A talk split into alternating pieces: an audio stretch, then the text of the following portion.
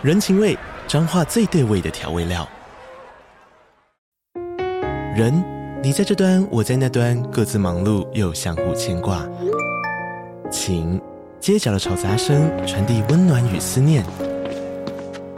味，是从每一个转角飘出的乡愁。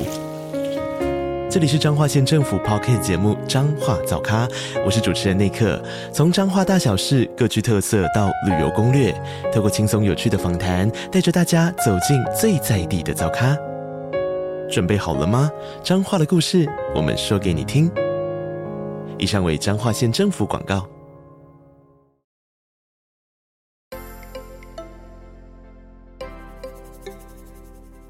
大家好，欢迎收听斜杠杠杠杠，大家来开杠。我是小王，我是威廉。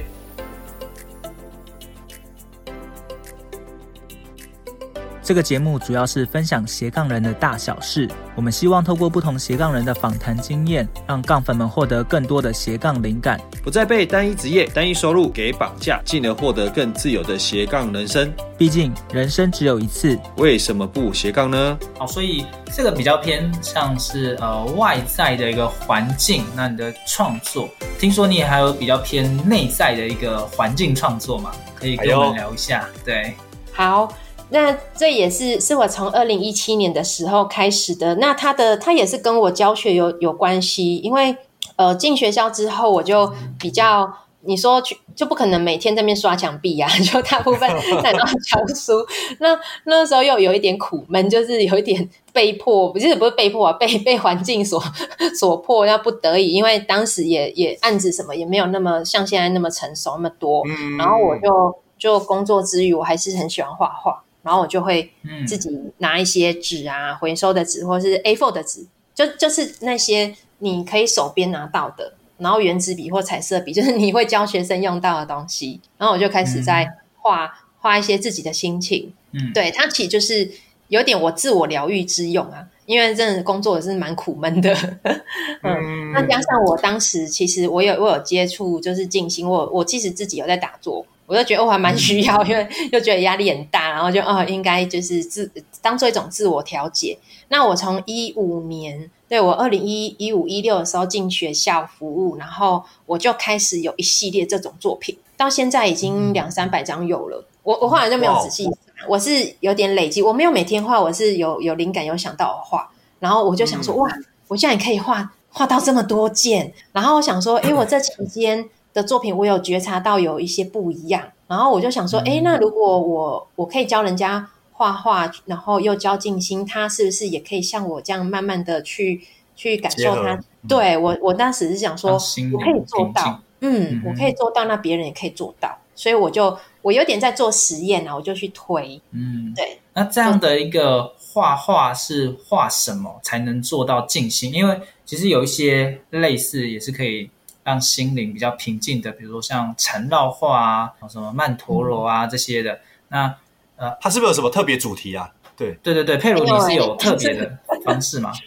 我还是你你你想到什么就画什么，这样就是哦，我我是可以啦，但是你在教就没办法，就可能是呃，比如说最简单就是画圆呐。圈有有圆圈为主这样子，可是我会搭配，比如说会搭配呼吸，然后你可以去观想，就是对自己是一个宇宙的生命体啊。因为我们也是大部分你要画有形有象的东西，大家会害怕，因为很怕被审视。嗯、就是如果叫你画一个有形有象的，对，大家会、哦、怕会被去看出来比较，对对框架。对啊，那那时候也是跟我当美术老师有关。其实这个工作方也是我对于艺术教育的一种提问。因为我们普遍，因为我在教孩子的时候，我觉得并没有大部分孩子都喜欢艺术啊。可是他们还是要来上美术课，然后他们就会老大不情愿，然后就觉得啊，好可怜哦。那这种孩子长大之后一定会讨厌艺术，其实就大概是这样。可是因为他们是，其实我是觉得说，一个个体在体制之下，然后家庭环境各方面，他他即使接触那么我自己觉得很美好的艺术的时候，他也不见得他他会感受得到。然后就觉得啊，好可惜哦。嗯、然后，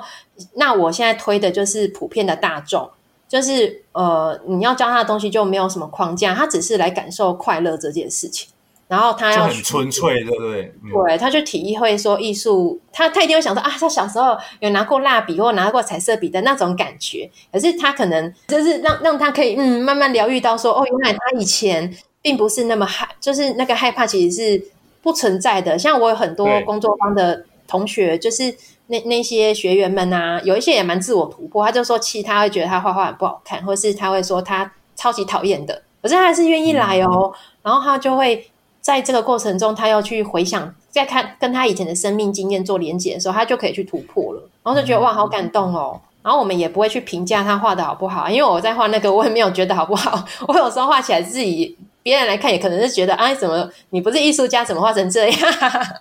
所以是透过一些几何图形搭配呃呼吸去构成一些图案吗？还是对，就会呃，我会有一些引导提问，我会去问，就是提问他，我会比如说，哎，我会秀出来，就是秀在 PPT 上面说，那你的感受是什么啊？或是你你有什么样的回忆上的连接，嗯，都可以表现。嗯哼，那他在针对他的想法在画出来是这样吗？对，他诠释出来吗？嗯，对，就看他要怎么怎么做。其实他们都会很有故事，而且都画的很好，嗯、超级好的。哎，那朋友，那我蛮好奇，是说、嗯、像这样，就是说呃，之前是有类似有一些这样的学员客源，有跟着你在学这一块，对不对？就是它包含有点像是咨询，然后兼创作一起的感觉，这种结合嘛？哦，对，就是不定时会推出。大部分是受邀，哦、像我们这次，因因为我这个工作坊那时候是、哦、是有点斜杠的性质在做，那时候当老师嘛，那就是会有些单位知，可能就看粉丝页知道我在做这个，然后就问我，那那比较多就是什么智商中心哦，智商哦，大学大专院校那种的，哼。哦，就是你来一天办个呃 workshop 那种工作坊一天，然后你来带领大家来做这些活动，这样的、嗯。对对对，一个是这种，然后第二个就是什么二度就业，就就呃资讯局哦，也有开课，对不对？对啊，就是、很酷哎。那他就说，那时候我就问说，哎，你怎么会想要找我去做这个？然后他就是说，因为有些呃，他是做 for 那种银发族就业，他会觉得这个课其实是很很软性，然后他会去让学员静静下心来去。去盘点一下他现在的状况，然后想说哦，嗯、因为职训局不是教人家怎么学电脑啊、学做面包啊、学什么，然后想说哎，这怎么那么有 sense？然后我就觉得哇，我们居然被职训局，你看，职训局现在已经不一样了，对不对？对对，因为我 职训里面也有是老师，另外一个讲师他会稍微给学员一些建议，因为我其实是我不具呃，我是没有那种。什么人生定位专业啊？那我就会跟那位讲师说：“哎，如果有有学员有需要，可以就是可以找你去搭配。那我我就是喜欢做做画画而已。对，哦，嗯。但是透过画画，呃，这些人他或许就会更了解自己想要什么，或者是他开始自我探索。那这个是在找工作的时候会需要用到的一个引导。那刚好你就把它结合起来。”对，就是可能在面临一个人生阶段的转变的时候会用到。嗯嗯，对，所以呃，从环境艺术，然后呃，构图墙面的构图，诶，又衍生到纸上的一个艺术创作，而且是跟心灵去做一个对话、自我探索，所以又发展出一个新的一个技能吧。然后又佩如就透过这个方式，对，然后就开了工作坊，然后也有收到不错的一些邀约。啊，好，所以这这个我我个人觉得，就是我和佩如聊过之后，我发现艺术它可以呈现的面貌是很多样的。我们之前也有邀请过非常多的艺术家，嗯，嗯，那每一个人他有不同的一个呈现方式。那譬如他的经历啊，跟其他艺术家又不太一样，所以我觉得大家就是透过这个方式，可以去了解一下，在斜杠过程中是怎么样去。不断激发出一些火花的，对，慢慢找出自己想要的，透过探索。对，对，对，嗯，嗯，那我们这一集呢比较特别，就是呃，因为其实像佩如才刚离开原本的教职两个月没多久嘛，那现在也还在努力的发展他的构图还有艺术静心这两个项目。对，对，所以我们今天呢还有另外一个重要的任务，对，哎、就是来帮珮如想一想，哎。未来它可以怎么样去发展这两块？对，就是我们的一个新的一个节目计划。没错，你看佩如，你看你是我们第一个，对对对。对对，那像威廉可能是第一次听到这个环境艺术，还有就是佩鲁的整个故事。对，对听完之后，对你有没有什么样想法？就是假设佩鲁他现在呃要往这两块发展的话，他可以怎么去做，嗯、让他的这两个事业更、嗯、更发展的更好，让更多人看见他？嗯、了解了解，因为像佩鲁，就是其实这样看起来，你们现在主要的项目应该还是以那个。呃，河流的那个呃构构图的一个创作为主嘛，就是跟一些各单位去合作嘛。那你现在的一个合作单位，主要是可能是透过，可能是有他们主动来来去咨咨询来或邀约合作嘛。啊，这样的一个合作单位大概是偏政府的，还是说这边可以稍微介绍一下，就是说目前的商业模式？所以我知道才刚起步两个月吧，对不对？好，没问题。好的，谢谢。呃，这个通常比较大宗的就是政府机构，就是我之前会接。构图来说是政府机构，嗯，对，就是比如说文化局，OK，那种呃社区，就是社区营造、艺术、艺术进入社区，对，就是艺术活化社区这一块。那还有一个是。艺术节就是现在台湾很、okay. 很流行做艺术节嘛，什么艺术、艺术，然后他们也会邀约我，那就是比较是文化局的单位这样，那或是基金会某某基金会，那因因为基金会它可能也有就是文教的性质，他想要用工作坊来带领民众去体验，因为这个去做构图，它其实就是。就是在那个外在空间啊，然后你要去大太阳底下去刷，其实是这对很多人来讲真的是很特别的体验。没错，没错，没错。就是大部分人就是吹冷气，然后在画室里面画画啊。那然后这个是哇，你要走去户外哦，而且有时候是会是环境挑战。对，就是比如说你要去跟、嗯、呃那个社区的人或是住户来去沟通。嗯，那这个东西其实也跟它其实有一点社社会观察，然后它也可以看到一些政治。嗯就是社会政治这边的议题有一些些啦，你就会看到那个环境议题啊，或者什么之类的。对，其实它是牵动到很多在在这个，它不仅是绘画而已，所以很多、嗯、很多学生呃来做工作坊，他们会有一些提问，然后会有一些反思、嗯，我觉得蛮好的。嗯哼、嗯嗯，那第二个是我还有在就是我们构图还有做室内的，因为我记得有一次，我我觉得也是很很感谢那位厂家，就是呃，话说虽然我刚刚说那个一。那研究所的时候是的确是没有被选到要去那个去博览会出售作品嘛，可是、嗯、呃，就我后来后来在做构图之后，就有另外一条路，因为构图的作品我曾经也有去，就是呃因缘际会，朋友有有协助我，就是在那个饭店博览会有卖出去，对，就是我是用输出当做版次，就是像版画这样卖，那也有有卖出，然后我就发现我的受众是那种。那个设计设计师，室内设计师尤尤其最爱，就是他们可能喜欢那种极简的，就是我的作品没有什么颜色，对，就是在在全部那个那个画廊里面，可能就是反而就是突出，因为大部分的颜色都很漂亮，然后我就觉得哇，但是你这样，反而你是最真实的啊，我觉得感受起来你是最真实那种，比较特别吧，对，对。然后那时候是呃，我记得是有一位就是台北的设计师买走了。然后他那个时候有一个案子，是他他是那个设计公司嘛，然后他帮我引介在一个新的呃健身房里面，就是对他他其实是用水泥漆，就是呃它里面当然是白色粉刷，对，然后他就问我说，我可不可以做构图的？我就说我可以刷，但是我刷就是比如说刚刷去碰到那个水泥墙面，它它就是等于是。附着颜色上去就是有点灰黑灰黑的，嗯、但它是灰色，也不是黑色。嗯、我就说，我就试做给他看，说，哎、欸，就是这个质感可以吗？它有点类似素描，嗯、就是很很素描的那种味道。然后因为钢刷是钢丝嘛，它那一丝一丝的感觉画起来就很像比素描更细的笔触，就像我们什么几 B 几零点几零点几那种画出来的触感。其实我个人是很喜欢，对，然后就觉得哇，他真的有眼光。我本来是跟他说，我可以卖你我的构图输出的吗？然后说：“我不要，我、嗯、我要他就是喜欢那种艺术家实际要做的，嗯，就觉得台北人真的不一样。哦、然后我就说：哦，好，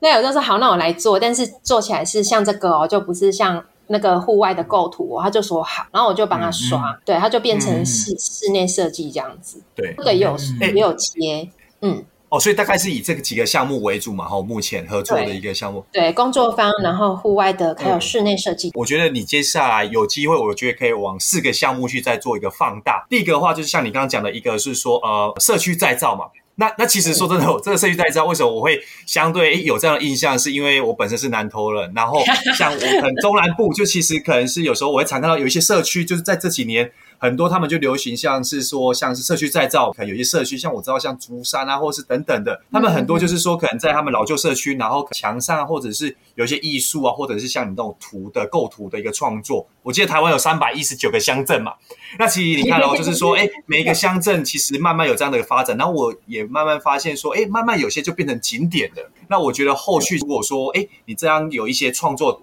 包含像代表作之外，那我觉得两呃三两百多个个乡镇可能可以去做一个衍生的一个服务，呃，因为每个乡镇它要的主题不一样嘛。但是你这边你每次创作可能就哎又根据他们的社区或者是每个呃风土民情，然后地方上可能有更好的一个创作结合。嗯，对，所以社区的话，你可能跟乡镇的一些相关单位就可以去做一个接洽。譬如说像呃乡公所啊，或者是说地方的农会、农村或者是渔村嘛等等的一些创作，嗯，我觉得这一块的一个衍生性是很好，而且我觉得它有一个是说你越做会越顺流。因为你可能前面有几个代表做出来哦，现在政府也很重视乡村的再造，就是诶希望每个乡村有一些在地，因为他们会希望有一些社区的青呃年轻人回流，有一些呃工作机会等等。那可能透过你这样的跟你的一个合作，诶让他们展现有一些呃地方的一个行销的一个活力或动力，然后可能让他们更有一个经济的蓬勃发展。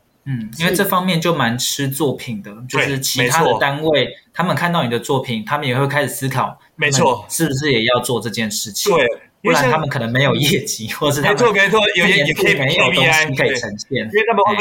会会 review？对，因为因为其实像佩，为什么我会觉得说你的作品是很，我觉得很有机会点是说，很多乡镇其实他们也在做这再造。但是你会觉得他们的艺术创作相对来说，可能是有些是比较过于商业化，就是譬如说有一些艺术品就觉得，哎，真的，但是就塑胶感很严重的塑胶感，对，所以所以我觉得那个一看就真的是就是高下立判。嗯，那那你的其他三项接着哦，乔，你看我今天是有准备的，好不好？第二个的话，像是说构图为主嘛，不会被说传统的画家或者是创作的类型所拘束。所以你刚刚提到，你可能会在河流哦，是一种面向嘛，或者是说，哎、嗯，哦，废弃的肛门，那 那钢不是 钢铁，不要用这么奇怪的词，不好意思，节目效果，节目效果。钢，对，我相信我们听众都是很有 sense，好不好？强旺，你不要乱笑，好不好？对，钢铁做的门，肛门，对，OK 啊，墙或墙吧，或者是门都有，嗯。对，好，嗯，比喻，对，所以，所以我觉得说，像你刚刚提到说，哎，很特别是说，因为现在很多地方都有一些的呃节庆活动，就我知道，像石门的那种风风筝节嘛，对不对？它可能在海边、嗯、啊，或者是说，像呃，我知道像我们南投这边有猫罗溪的沙雕节，好、哦，就是可能当然是有西边的沙雕，或者是说海边嘛。台湾很多乡镇，它其实像这种的一个活动，其实呃，可能每年可能每个月份不同乡镇有不同的一个话题与主题。哎，那我或许有时候是说，你这样是不是可以帮他们原本的一个节日，他们这样的一个活动已经十几二十年嘛？那他们可能要需要新的突破，就是可能创造新的一个话题，或者是说，哎，有一个新交的一个亮点。哎，或许你可以这种类似大型的一个活动的一个合作案上去做一个曝光。嗯，那如果要知道这种节庆的话，你就要先知道，哎，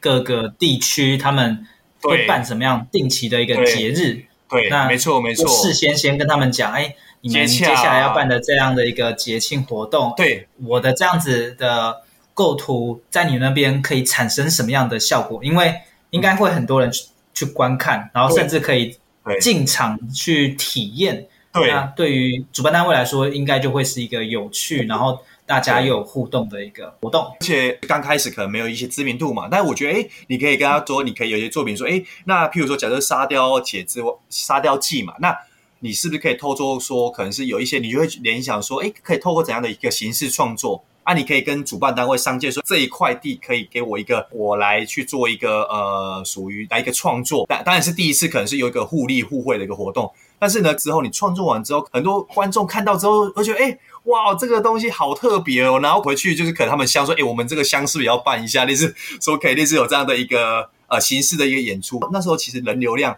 其实很多嘛，而且我觉得加上。第三个很重要的一个点是说，因为这这三年来说，因为疫情的关系，当然是大家很少出国，当然现在已经陆续开放，但是我觉得短期在一两年、两三年内，大家国内旅游这一块，或者是说一些节庆活动来说，还是以国内会为主。所以我觉得一两三年的一个，假设说你的作品有一个有效有力的曝光，我觉得你后面的动能其实是和应该会很快。那第三的，我又刚刚就讲到说，就是说为什么现在是一个很好的 timing 呢？因为现在虽然你看到前面疫情呢，大家出不去嘛，然后大家可能现在开始要想要出国解封，但是这两三年大家还是以国内为主。但说真的，国内来说，老实说，现在垦丁啊、花莲、台东，大家都也就去腻，然后可能是周末小朋友可能也就想说要有新的活动，但是呢，像你这边就可以结合，譬如说一些粉丝也有开一些工作坊，然后你我们最近可能是有办一个梯次哦，就有一个类似像呃河流，像那种类似你可能设定不同的一个地方主题，会做一个创作。然后每次开会一个月，你可能就是会构思一个主题，然后对象当然是可能小朋友或者是大人，哦，什么长青组也可以嘛，中年的年轻是什么组都可以。对对对，那那或许这个就是变成说，你在你可能是社区活化跟大型的那种类似。呃，乡镇的一个创作之外，比较小的空档，你就是可以置入这些工作坊，去把你的一些时间去做填满，让你的商业模式会变得更稳定、更完整。不过，这个威廉提到的应该是主动去开这样的一个工作坊嘛？呃，不一定啊，就是说，因为刚刚听起来佩鲁这边也有提到说，其实已经有一些单位有在邀请他做这样的一个活动嘛。那这个就看他之后怎么去调试，说主动跟被动去怎么去做一个调整与搭配。嗯，好，那第四个是什么呢？第四个的话，我觉得像佩如你刚刚讲到一个重点，就是为什么呢？因为其实你刚刚有提到说，最近其实有一些像是一些社区的案子嘛，设计师有一些像你刚刚讲健身房啊，或是等等，他们因为我最近我也在用家里呃我自己的房子在装修或什么，然后。呃，就是说，最近接触到说，哎，有些呃，可能装潢上有一些什么清水岩的风格，或者工业风啊，或什么。那其实我也可能知道说，像可能有些朋友，他们可能有一些社区豪宅，他们会希望说，他们包含公社啊，或者是自己豪宅里面一道墙有一些自己的专属于他自己特别的一个艺术一个创作。那这个部分或许你可能就是说，就像你讲说，呃，类似像建商的一个设计师推出说，for 类似像建案，或者是说不管是公社，或者是说甚至到个人的一些。呃，独立的创作为主，不过这个就要看室内设计师对或者是建筑方面的，那他们有没有这样的需求？不见得每个室内设计师他接到这个案子都会需要用到啦。那有一点算呃靠运气，或者是你多认识一些室内设计师，对，或许对你会有帮助。那这一种会做的，一般住家我不太确定他们会不会做。乔王等你搬到豪宅，我们就拭目以待。哦、对，他可能有特定类型的建筑族群啊，族群他们会觉得可以使用这个方式来呈现。对，那例如就可以往这一块去发展。哦，这里想做一个补充，刚刚就是威廉有提，因为就让我就回想起来，其实我在这前年我就有做一个艺术墙面，然后这个墙面是有有颜色的。它其实就是一个艺术园区里面的咖啡馆。那个老板其实就是也蛮有 sense 的，就是说它是比如说一个墙面嘛，但是因为到时候如果是墙，你不可能说把它切走搬走嘛。那那个墙面它是它其实底底下是木板拼合的，对。然后呃，因为它是在做这个呃自然建材石灰粉建材，然后他那时候就提，嗯、就是也是有给我出功课，他说那你可不可以用我的材料，你去你去自自制一个墙面。用它的颜料来去上色，我就去做了，因为他有配给我人力嘛，他有给我助理这样，然后他就说，那你用你构图的方式去去，就它其实有一点点像浮雕，可是其实也不是浮雕，就有点有点难定义，可是蛮特别的。那那时候就是现现在也是在他的咖啡馆里面，就变成打卡景点，那是有上颜色，那所有的因为都是他们家的产品，就是完全是无毒的。对，那是我第一个构图有颜色的作品。对，它就是很蛮适合去放在豪宅，只是它第一个 demo 是在那个咖啡馆，对，对，是异业合作这样。嗯、所以这种商业商业空间是可以使用这方式来呈现。可以，嗯嗯嗯，这个又多一个族群的。如果是开店的啊，或者是经营这种艺术呃，或者是咖啡馆啊，对对对对对，比较吃吃那种现场的氛围的，我觉得蛮适合的。对，那又要吸引大家想要来这边打卡拍照的话，对，哎，这个就是一个很好的一个宣传方式。那那呃，我呢，其实 其实我跟佩如这边也聊过蛮多的，就是如果是他想要在网络上可以让大家搜寻到他的话，嗯，那对。第一个，他必须呃让大家知道什么叫环境艺术嘛，什么叫构图嘛，所以对，在这一块，他在文章上，还有就是在网络上，要让更多人可以看得到他的这这个构图，还有环境艺术家。所以在文章部分，佩如这边也正在开始努力进行，但文章的呃要出现在网络上，还是会需要一段时间，它没有办法那么快。另外一方面，如果要再快一点的话，就是主动出击，去找他的相关的上下游的人。好，所以像刚才提到的，有可能是政府单位、文化局，或者是一些教育的单位等等的，或学校。好，那这些主动去出击，不管是寄 email 也好，或者是怎么样去联系到他们，那将自己的作品集整理好，让大家知道什么叫构图，然后什么叫艺术静心。那他们有兴趣的话，或许就会邀他去演讲。那演讲也不是只有单次的，你可以去做成系列性的课程。好，你这样子会比较有机会接到一个案子，他有办法变成两次、三次、四次的以上的合作，或者是驻点的那种，有一些艺术馆然后驻点的合作也有可能。对啊，嗯嗯，对。那像威廉刚才另外提到的，呃，节庆类型的，如果你有办法谈到的话，嗯，诶，未来。或许每一年都会邀请佩如去做这件事情，对，因为你创作是可以一直在变的，对，就是可以，对对对对对，所以或许有机会谈到一个变成每年定期去做这件事，那你也可以去拓展复制，嗯，对，搭配不同主题啦，嗯，对对对，好，所以今天我们这样透过一个简单的讨论呢，希望可以帮助佩如诶有一些新的想法，不见得每一件我们每一个想法都一定可以落实，但是我觉得先从发想开始，那。之后我们可以再找个机会再去聊聊看，哎，实实验的后果是怎么样？这怎么去做一个收敛呢、啊？对，对对对，然后就可以慢慢找出你呃一个可行的方式。因为现阶段虽然佩如是艺术家，但你还是要像老板一样，还是要像业务一样，你要去拓展自己，你才有办法去找到更多的 case。那等到你已经越来越有名气的话，哎，其实是就别人。一直邀你，那你就比较不太需要这种业务开发的行为。请问你可能要先预定哦，不一定改天敲那个那个佩如爆红之后，你要对，下次我们要邀他很难邀了。你以后家里帮你画一图画，那个价码就不一样了，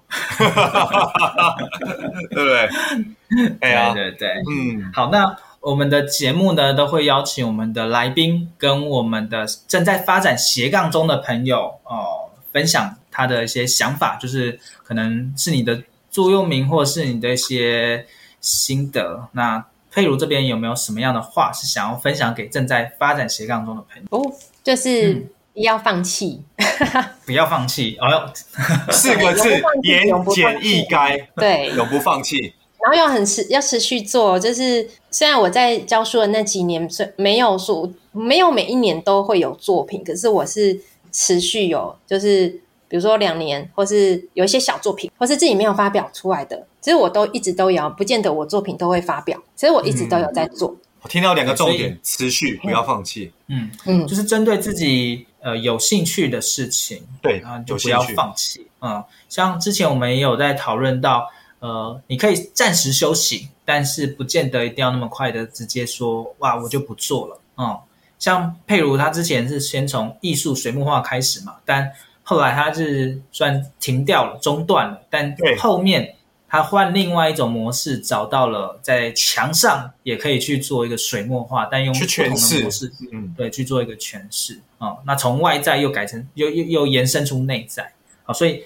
一个点会看到另外一个点，然后会看到不同的机会。没错。那今天呢，我们大概聊了五十多分钟，我们这边也可以做一个简单的一个总结。好，那。我这边也补充一下，就是我刚才听到了，呃，蛮印象深刻的地方，就是佩如其实在放弃艺术，然后开始去教书的时候，有提到说他在是先从科字开始嘛。那他在强调，呃，在做科字的时候，发现科字其实没有特色，哦，你要弄出一些很特殊的字体，或者是你科的内容文字要有一些跟别人的那一段话不太一样。是有难度的，好，所以怎么样去找到自己的特色？他又想到，他其实最厉害的不是字，哦，是画画，好，所以大家在发展其他过程中，你也要去想到你的特色是什么。当你没有自己的特色，你就没有办法被人家的看见，好。然后第二个就是，呃艺术静心，他有提到这个是对于艺术教育的提问，因为很多人他对于艺术其实是没有那个信心的哦，就像有些人他在画画，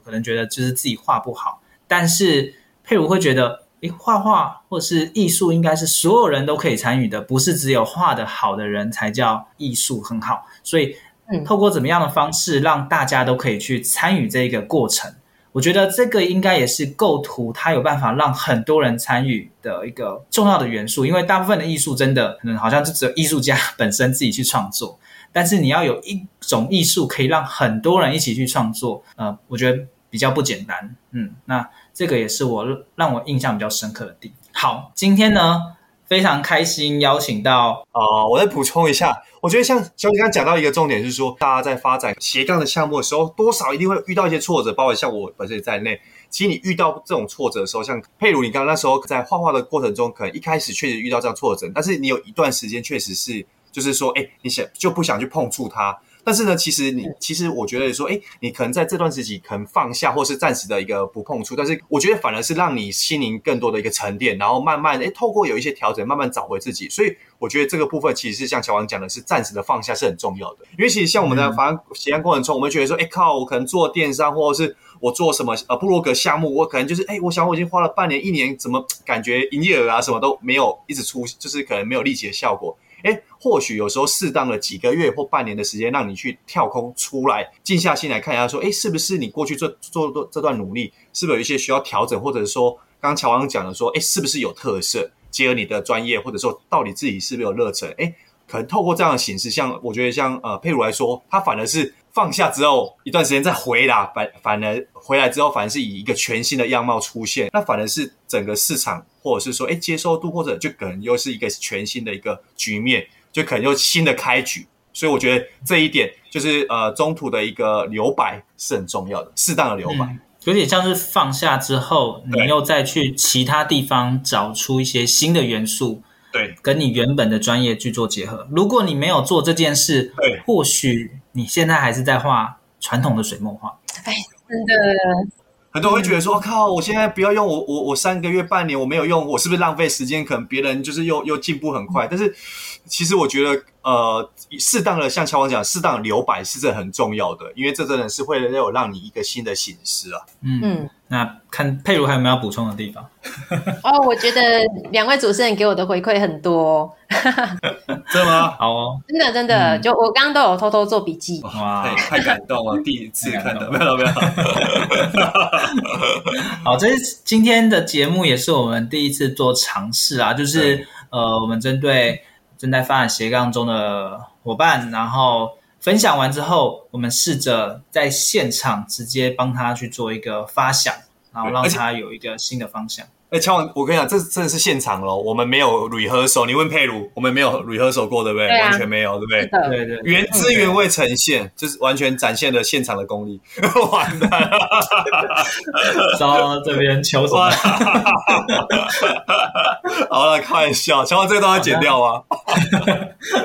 好，如果大家对于今天这样的一个类型的节目有兴趣的话呢，也欢迎就是帮我们留言。我们未来也会多邀请这样啊正在发展斜杠中朋友，然后需要提供一些建议的啊斜杠伙伴，那我们就会邀请他上来我们节目。那我们现场诶听完之后，跟他一起讨论，脑力激荡，帮他想出一些新的一个斜杠方向，或者是帮他的事业找出一个新的出路。OK，好，希望今天的节目大家会喜欢。听众朋友，如果说像对于像这样的一个系列主题的话，很有兴趣的话。如果自己可能也正在发展中，呃，因为我像我跟乔王也有在推出说，我们最近自行期的话，也有推放推出一些的一个名额。听众朋友有兴趣的话，欢迎就是跟我们留言说，哎，其实你也想要报名这样的一个方式，那后续我们可以来就我们的呃下一次的企划主题，我们来来来谈一下说新的合作案。嗯，欢迎大家来踊跃报名。对，然后透过 IG 或者是 Facebook 都可以报名。没错。那谢谢大家收听今天的斜杠杠杠杠，大家来开杠。我是乔王。